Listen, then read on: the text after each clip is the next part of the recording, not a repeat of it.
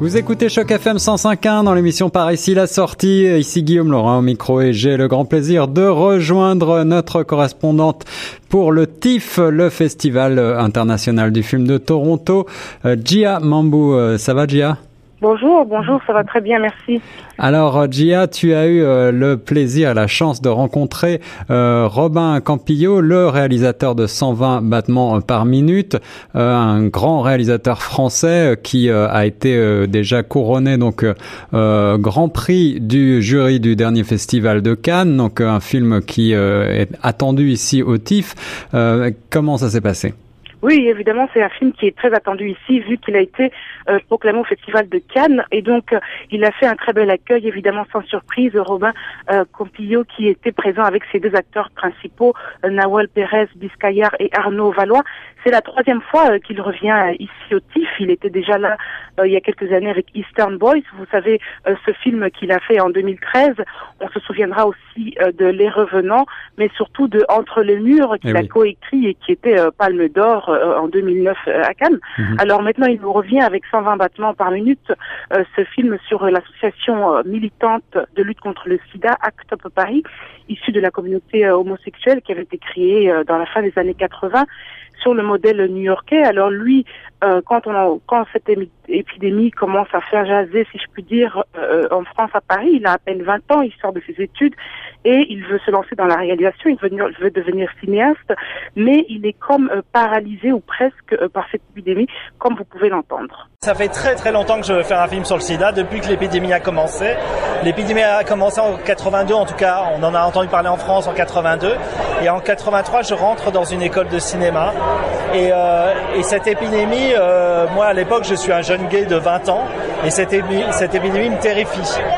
Et d'une certaine manière, ça m'empêche même de, de, me lancer vraiment dans le cinéma. C'est-à-dire que vraiment, pendant des années, je réfléchis à ce que je vais pouvoir faire comme film et je n'arrive pas à trouver ce que je vais pouvoir faire. Et donc, j'ai eu une maturation de plus de 30 ans pour arriver à comprendre que le film que je voulais faire, c'était sur ce groupe que j'ai rejoint au début des 90, Act Up Paris. Et, euh, et que je, au lieu de parler de l'épidémie comme d'un truc solitaire qu'on vivait un peu chacun dans son coin, je voulais parler de ce moment où on s'est tous réunis ensemble pour essayer de faire changer la perception que la société avait de cette épidémie, de cette maladie. Et quand vous avez commencé le cinéma, ça vous paraissait impossible de réaliser ce, ce projet-là Il fallait d'abord faire d'autres films et puis arriver à cette grande œuvre aujourd'hui Disons que d'abord j'étais terrifié par l'épidémie. C'est personnellement que ça, ça a un peu détruit la, la, possibilité même de me projeter dans ma propre vie. Vous voyez Et donc en fait, il m'a fallu déjà reprendre le dessus sur ma vie et il m'a fallu après effectivement du temps et je crois effectivement de faire un ou deux films pour essayer de trouver une certaine fluidité dans la mise en scène pour arriver à, au résultat en tout cas que je voulais quoi, que j'espérais. Giamambo, quelle distance prend le réalisateur par rapport à son vécu, lui qui a été témoin et acteur des événements de, de ce, cette fin des années 80 et 90 en tant que militant euh, de, de l'association ACT UP contre le sida? Alors il n'a pas caché évidemment à quel point il était stressé de faire ce film, une œuvre qui est certainement le plus euh, personnel dans toute sa carrière. Il était euh, lui-même, euh, il, parlait de cette profonde solitude qu'il avait à la fin des années 80 alors que l'épidémie débarquait et que il a trouvé en ce groupe qu'il a intégré une autre façon de, la vivre en fait. comme Nathan, interprété par Arnaud Valois dans le film, il rencontre un groupe, c'est le fun, c'est la délivrance et c'est ce qu'on voit aussi à travers le film, à travers le personnage de Nathan.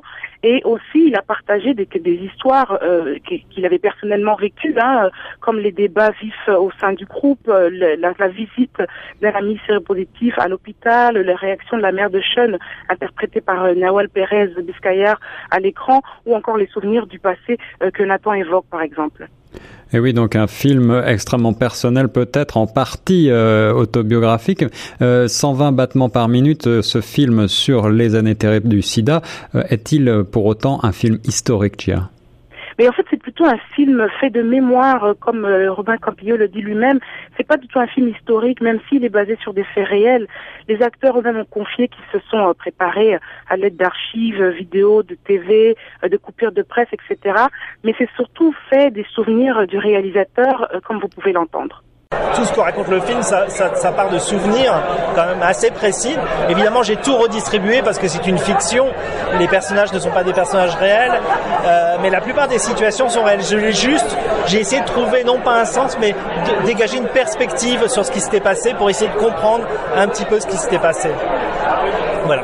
Une interview qui donne envie d'en savoir plus. Alors, euh, Gia, où est-ce qu'on va pouvoir euh, revoir le film maintenant si on n'a pas eu la chance comme toi de le voir déjà?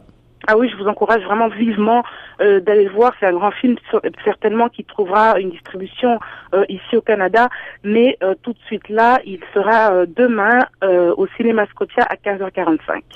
Alors voilà, le rendez-vous est pris. Gia Mambu, notre envoyé spécial au TIFF, merci beaucoup pour ce point sur le film 120 battements par minute de Robin Campillo qui était donc interviewé ici pour Choc FM 105.1. On se retrouve très vite pour une nouvelle, un nouveau point cinéma. Je vous en prie, à demain. À demain, merci.